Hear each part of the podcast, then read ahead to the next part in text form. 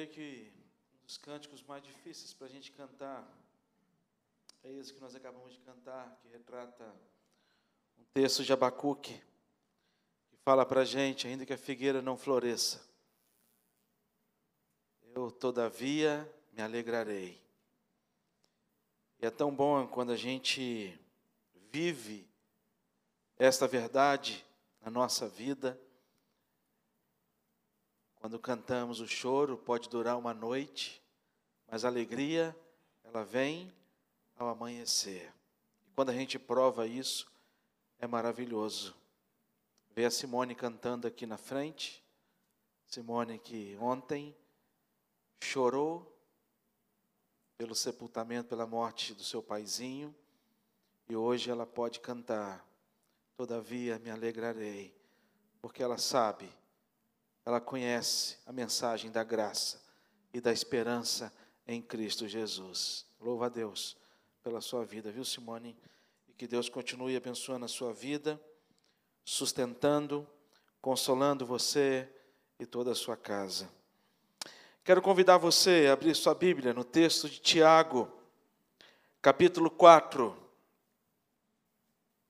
versículos 13 a 17.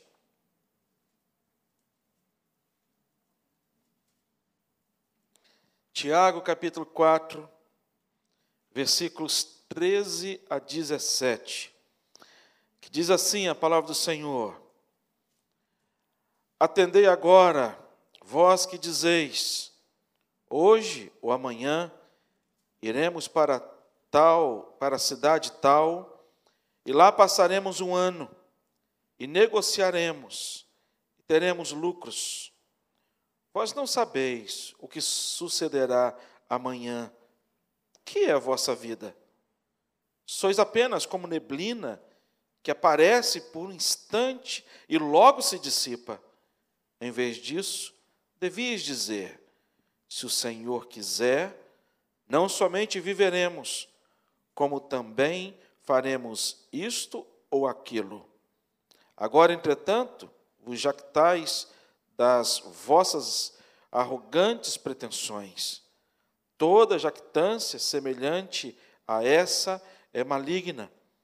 Portanto, aquele que sabe o que deve fazer, que deve fazer o bem e não faz, nisto está pecando. Vamos orar. Pai, de maneira muito especial, que o Senhor fale ao nosso coração, através da instrumentalidade do teu Santo Espírito, a cada coração, trazendo ao nosso coração a edificação, trazendo ao nosso coração o alimento para as nossas almas, que tão somente é a tua palavra e não palavras de homens. Que o teu Santo Espírito fale conosco. Em nome de Jesus e para a glória de Jesus. Amém. Amém. Eu tenho três filhos: Rafaela, Gabriela e o Nuno. Nuno, quando estava mais ou menos com seis anos de idade, sou muito ruim de guardar a idade, essas coisas. Teve uma Copa do Mundo que a gente estava, que ele estava assistindo e vivendo a Copa do Mundo assim, com mais intensidade. E ele sabia o nome de todos os jogadores, tanto do nosso time, que eu não vou dizer porque ele está numa fase muito, não muito boa, deixa para lá, mas também do Brasil, tinha, tinha um, aquele, aquele álbum, e a gente comprava o álbum, colecionava, trocava figurinha, brincava de bafo e tantas outras coisas. E o Nuno tinha um jogador que ele se espelhava no jogador. E esse jogador ele tinha um cabelão assim, né, bem legal. E o Nuno tem, tinha cabelo cacheado, maior. E ele chegou para mim e falou assim: pai, não corta meu cabelo, por favor, deixa meu cabelo ficar igual do Davi Luiz. Aí eu falei assim: não, não vai dar não, cara. vai dar não. E lá em casa eu cortava o cabelo dele, sabe? Eu mesmo, eu sempre foi bonito. Ele usava boné no início, mas depois. mas aí ele chegou para mim e disse: pai, não corta não. Eu falei assim: não, filho, vou ter que cortar, só que me dar uma paradinha, porque está muito grande, tá bem, bem grande. E aí teve um almoço lá em casa, a gente foi almoçando em família, E ele chegou para mim e falou assim: pai, eu quero orar. Agradecer a Deus o alimento. Falei assim: olha, meu filho se converteu, que benção. Para orar tinha que ser no chinelo. Ora você, não, vou orar no ao chinelo. Ora, sabe, aquela coisa, aquela pressão para poder fazer a oração, que não queria, sempre passava para o outro. E eu falei assim, rapaz, eu pensei no meu coração, que benção, meu filho está pedindo para orar. Nunca aconteceu isso. Eu olhei para a Glícia assim, meu olho encheu de lágrima, a Glícia ficou olhando para mim, e aí ele começou a oração dele, Senhor, obrigado pelo alimento, por ele agradeceu o que, que tinha na mesa. E disse Senhor, que em nome de Jesus, meu pai não corte meu cabelo. Em nome de Jesus, amém. As minhas lágrimas secaram. A Glícia começou a chorar. Aí eu levantei, fui na pia pegar não sei o quê, sem falar nada.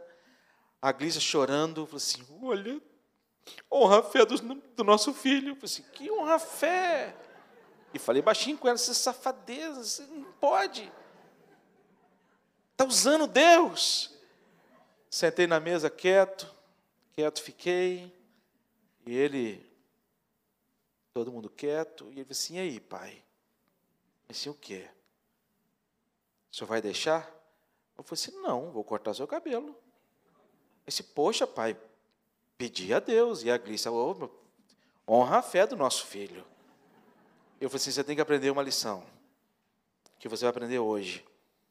Sempre quando a gente orar, a gente tem que dizer: Senhor, eu quero isso, aquilo, aquilo outro, mas seja feita a sua vontade. Se Jesus, que é Jesus, falou isso para Deus, você é muito mais. E eu vou dizer uma coisa para você: Deus quer que você corte o cabelo. E eu cortei, mas pouquinho. Por que, que eu estou dizendo isso? Essa história aqui é a história que Tiago ele traz para a gente um tema sabe, tão difícil para a gente. Um tema que a gente tem que conciliar nossa vontade com a vontade de Deus. Eu não sei se você tem dificuldade quanto a isso, mas sabe quantas vezes eu me pego diante de algumas circunstâncias, diante de Deus, diante dos meus clamores, das minhas orações, das minhas, dos meus pedidos a Deus, e muitas vezes perguntando, Senhor, chegou? É um exercício espiritual que nós fazemos, a gente saber e dizer sempre, se Deus quiser. E aqui Tiago ele vai trazer para a gente essa grande experiência da vida cristã e esse exercício na vida cristã que a gente tem que exercer ao longo de toda a nossa existência, não só na infância, num corte de cabelo, mas em todas as áreas da nossa vida e em todos os momentos. Quantas vezes a gente quer uma coisa e Deus chega para a gente e fala assim: olha, não. Ou então Deus fala: aguarda. Eu gosto muito do Salmo 126. O Salmo 126 ele demonstra para mim as duas formas como Deus age. E a primeira, a primeira forma como Deus age é a forma que todos nós queremos, que todos nós sonhamos. Quando o salmista, no Salmo 126, ele começa a declarar é, essa ação de Deus diante das respostas às nossas orações, quando ele vai dizer: Quando o Senhor restaurou a sorte de Sião, ficamos como quem sonha. Sabe quando acontece alguma coisa muito boa com você e que você já usa aquela expressão, me belisca para poder ver se eu estou acordado? Já usou essa expressão? É mais ou menos isso. Parece que a gente está sonhando, parece que aquilo não é real, parece que é um agir de Deus tão instantâneo, que Deus responde às nossas orações e que a gente fica assim: gente, será que isso de, de, de, de, de fato está acontecendo?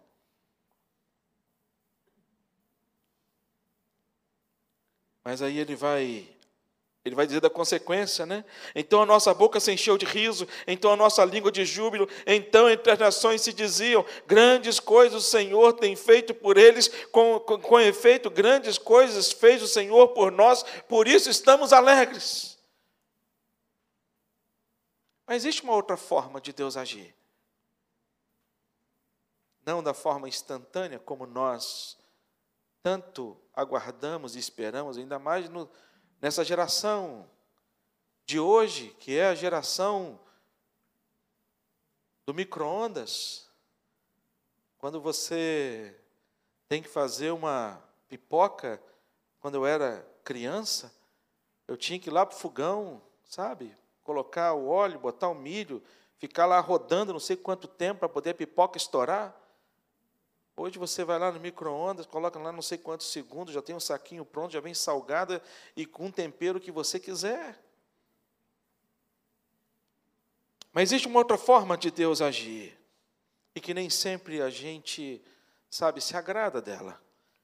O Salmo ele vai continuar dizendo no versículo 6, no versículo 5: Os que com lágrimas semeiam, com júbilo ceifarão.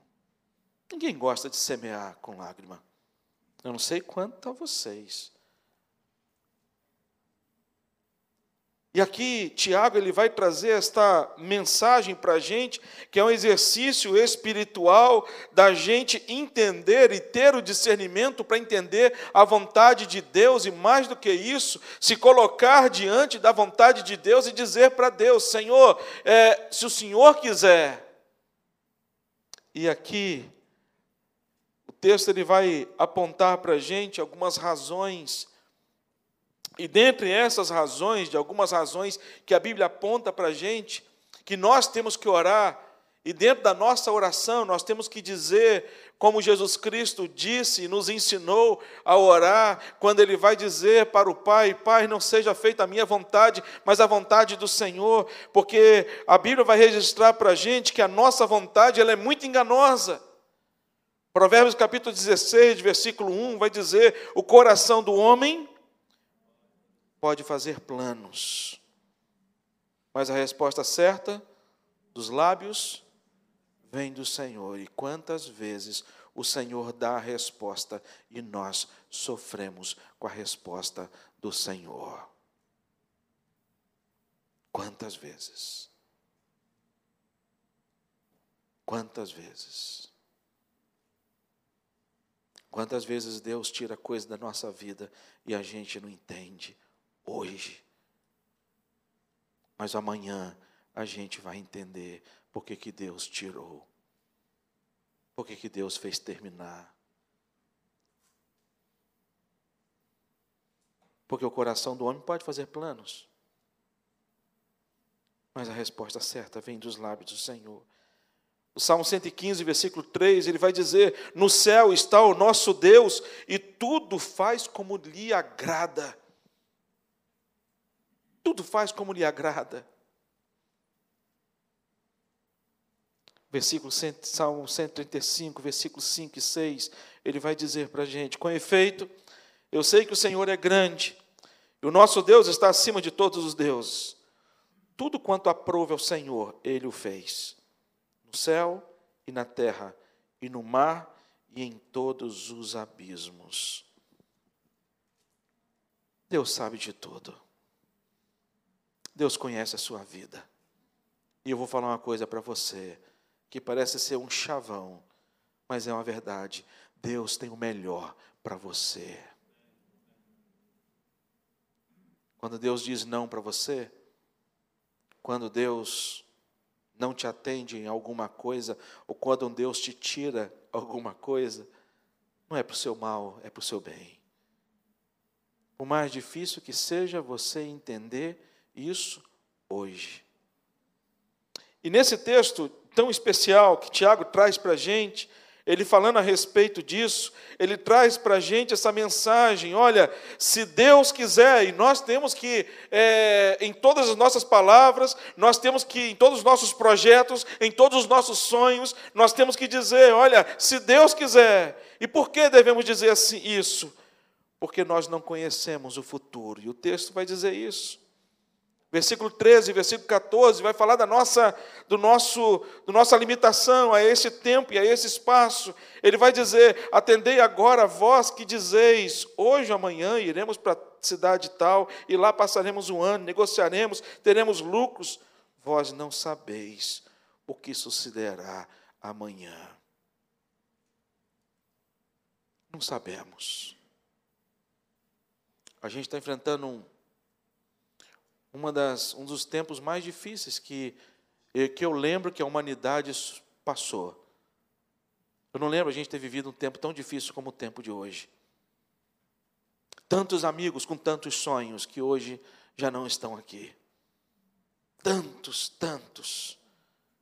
E quando a gente fala a respeito desse tema, vós não sabeis o que sucederá amanhã, é porque nós estamos presos no hoje.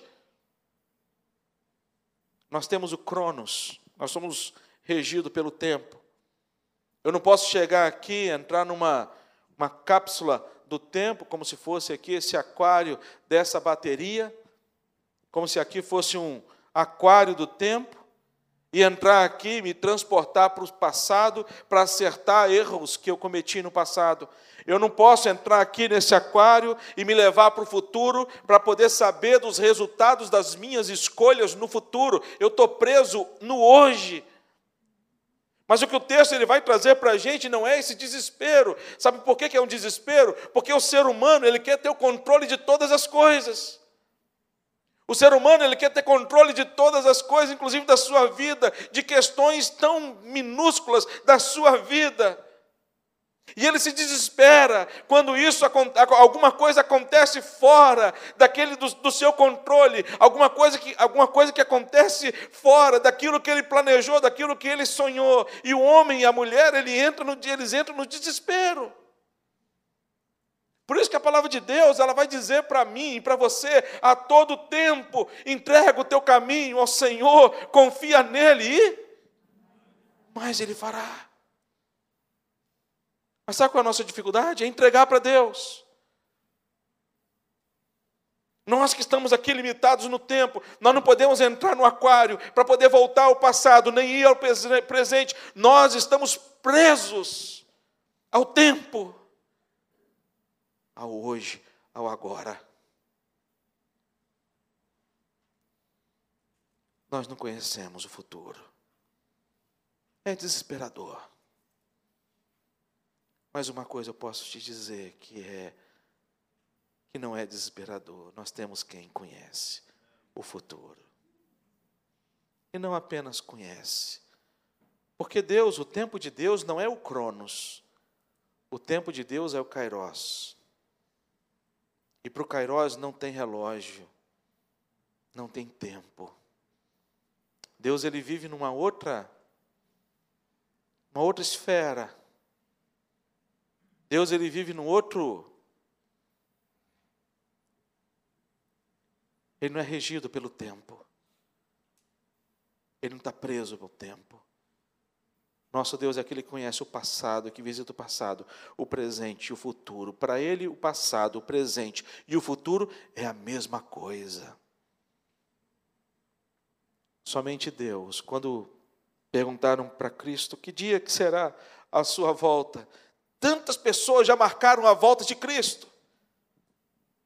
Foram para determinados lugares, lá, grande ajuntamento, várias pessoas, e ficaram olhando para o céu, esperando a volta de Cristo, e olhando para o céu e nada. Porque a gente não tem. Tem pais que se desesperam com respeito aos seus filhos, ao futuro dos seus filhos. E a Bíblia vai ensinar para a gente uma grande receita para nós pais. Qual é a receita? Ensina a criança no caminho quando ela, que ela deve andar, para quando ela crescer, no futuro, o que, que vai acontecer? Ela não vai se desviar. Não é promessa de igreja.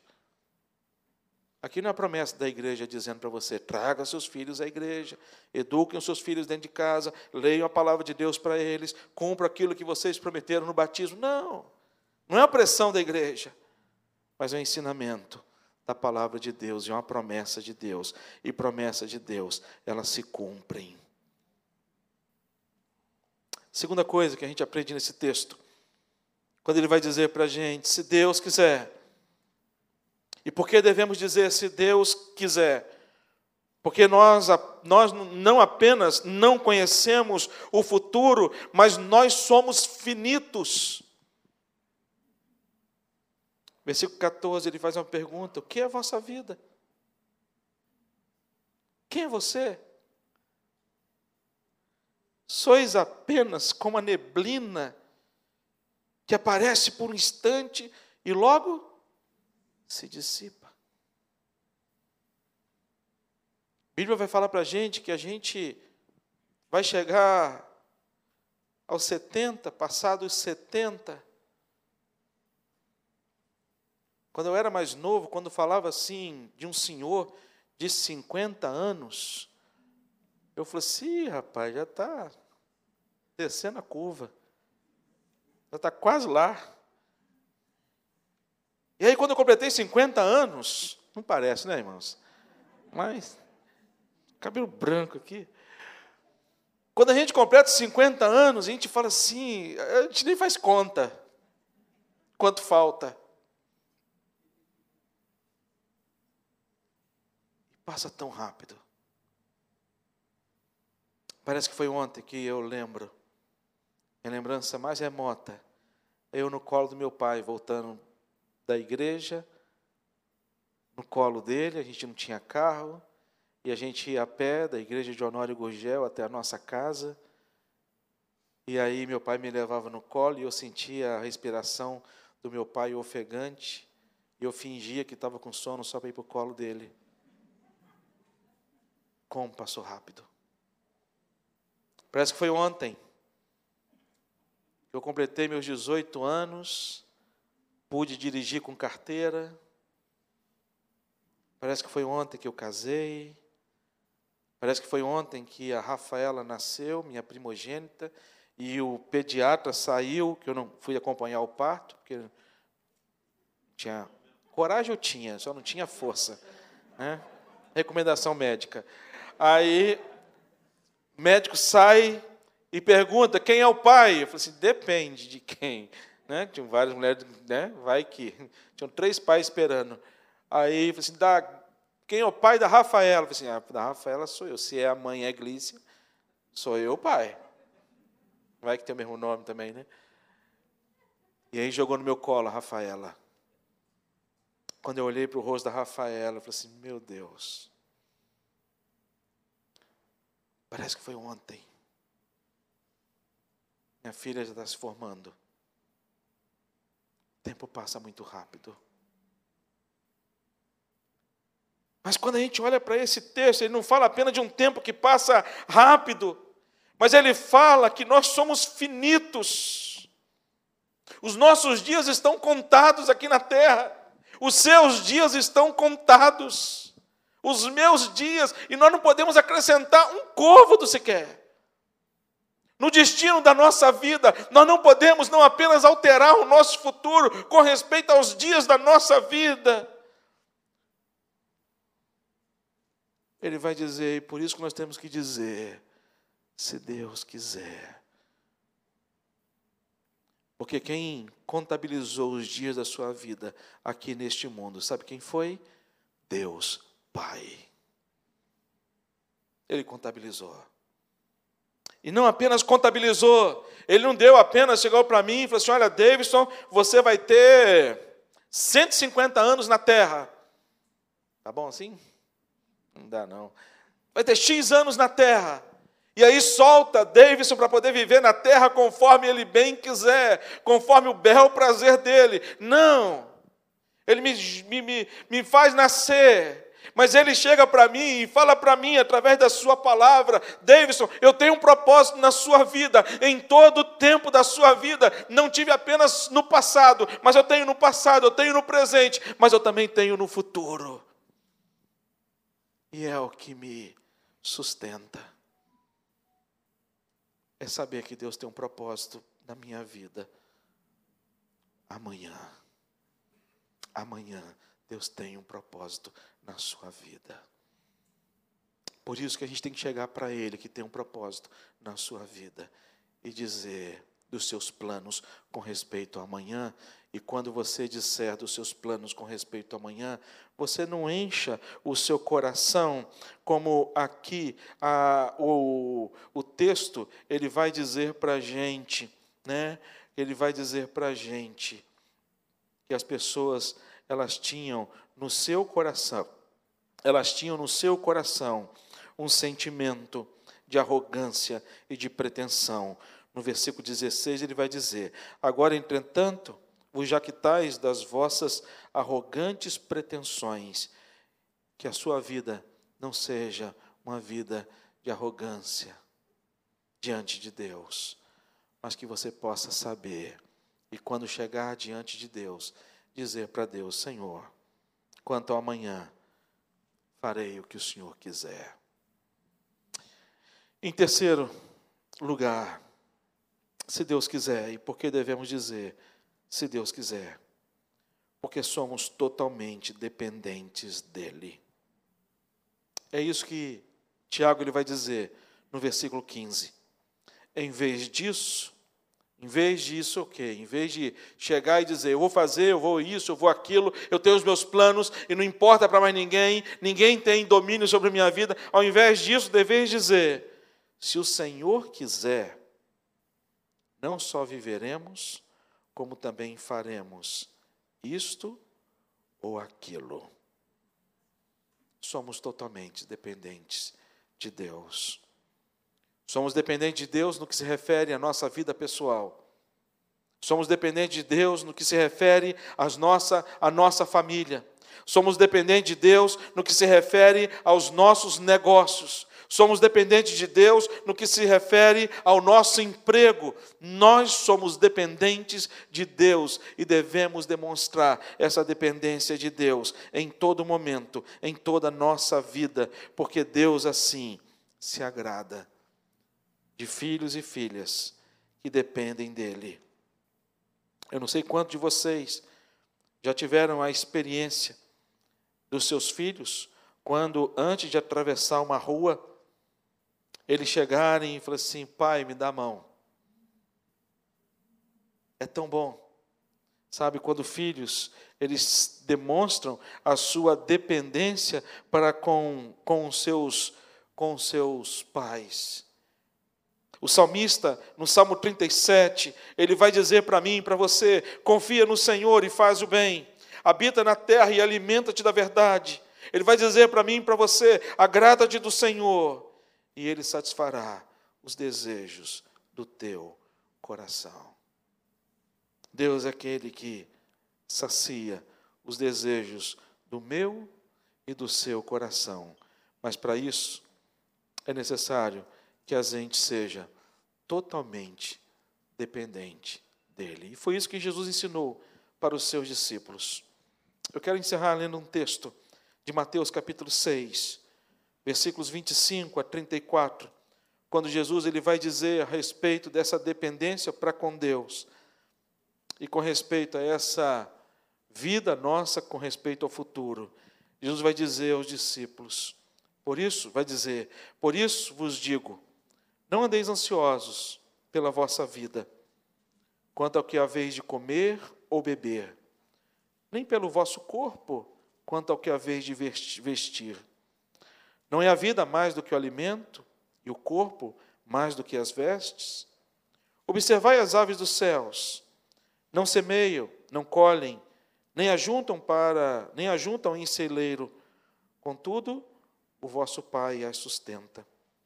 Porventura não valei vós muito mais do que as aves? Qual de vós, por ansioso que esteja, pode acrescentar um côvado na sua vida? E por que andais ansiosos quanto ao vestuário? Considerai como crescem os lírios do campo. Eles não trabalham nem fiam. Eu, contudo, vos afirmo que nem Salomão, em toda a sua glória, se vestiu como qualquer deles. Ora, se Deus veste assim a erva do campo, que hoje existe e amanhã é lançada no forno, quanto mais vós, outros, homens de pequena fé. Portanto, não vos inquieteis, dizendo: que comeremos? Que beberemos? Ou com que nos vestiremos? Porque os gentios é que procuram todas essas coisas, pois vosso Pai Celeste sabe que necessitais de todas elas. Buscai, pois, em primeiro lugar o seu reino e a sua justiça, e todas essas coisas vos serão acrescentadas.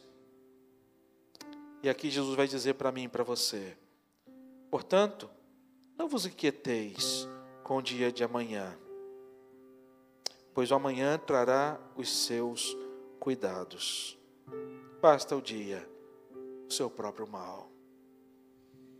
Talvez você chegou aqui hoje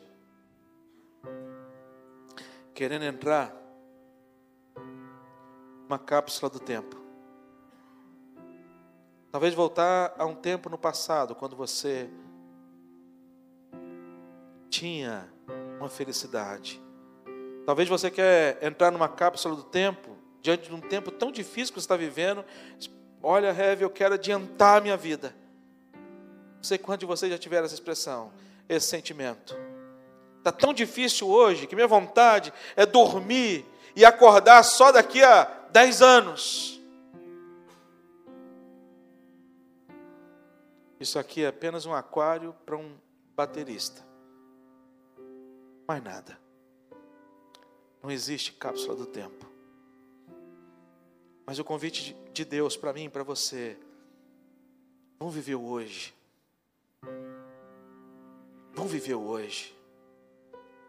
Eu sei que essa semana nos reserva tanta coisa. Eu sei que o futuro nos reserva tantas coisas. Coisas boas e coisas não tão boas. Mas eu quero desafiar a mim e a você a nos colocarmos diante de Deus e chegar para Deus e falar para Deus: Senhor, eu quero pedir ao Senhor que o Senhor me renove a minha fé, a minha esperança, em saber que o Senhor vai cuidar do meu amanhã. Por isso, Deus, por saber que o Senhor já cuidou do meu amanhã, e que o meu amanhã não pertence ao acaso, mas o meu amanhã pertence ao Senhor eu vou descansar no hoje.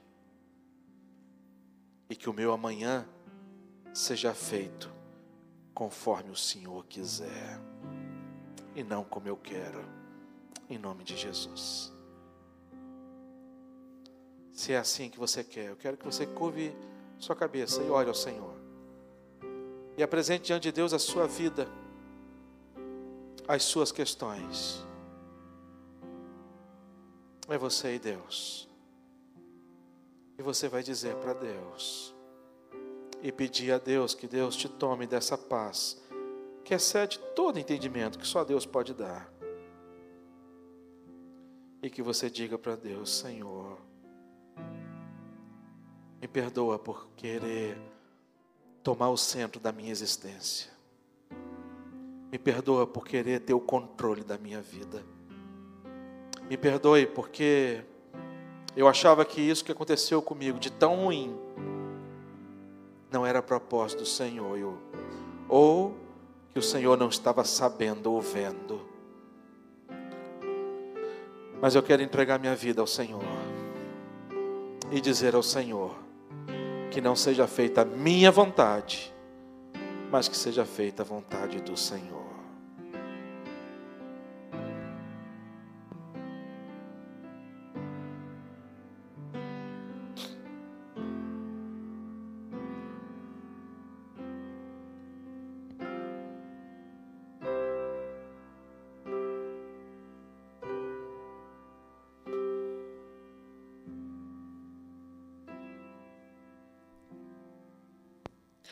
Pai, quantas vezes a gente quer que a nossa vontade prevaleça? Quantas vezes? A começar de mim, Deus. Não sei meus irmãos aqui. Ó oh, Deus. A vida traz tanta, tantas coisas. E o futuro, Pai, para gente, a gente, o futuro para a gente é incerto sem reconhecer que o Senhor é o Deus do amanhã. Mas quando a gente sabe que o Senhor é o Deus do amanhã, o futuro deixa de ser incerto e o futuro passa a ser certo. Por mais dolorido que seja dizer isso, a gente quer declarar que o Senhor é o Deus não apenas do ontem, mas do hoje e do amanhã, e será o Deus da eternidade, é o Deus Alfa é o Deus que é o ômega, é o princípio e é o fim. faz a gente entender, Deus, que a gente está nas tuas mãos e que o nosso amanhã está nas mãos do Senhor. E por isso, Deus, nós dizemos, dizemos assim como Jesus nos ensinou, seja feita a vontade do Senhor, tanto no céu como na terra, como também nas nossas vidas. Em nome de Jesus. Dá-nos quietude, Deus, que só o Senhor pode dar. Dá-nos paz, ó Deus, que só o Senhor pode dar. Diga para o vento, Senhor, emudece. Diga para o mar, acalma. No tempo do Senhor.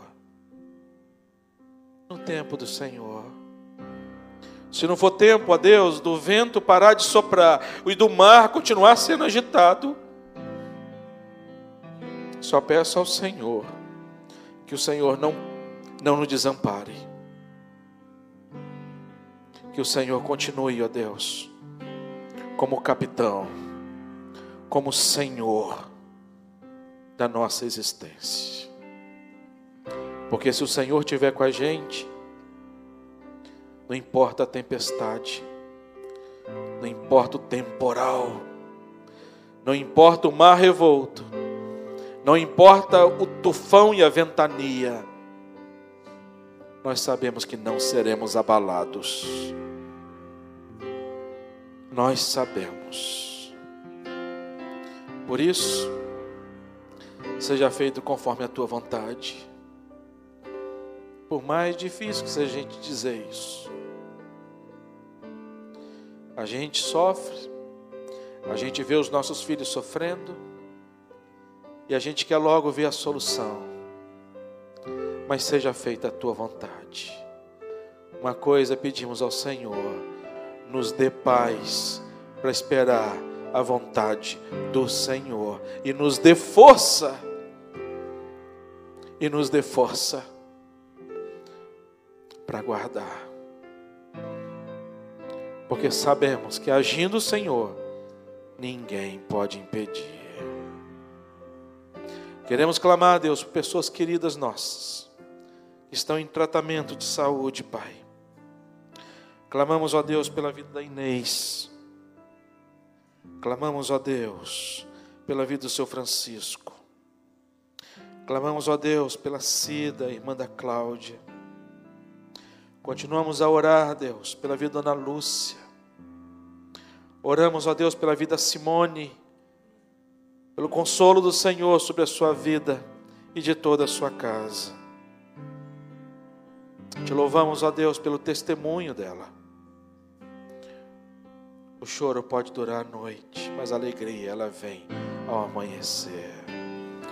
Porque o Senhor é o nosso pastor e nada nos faltará. Que o Senhor seja o nosso pastor. Em nome de Jesus. Amém.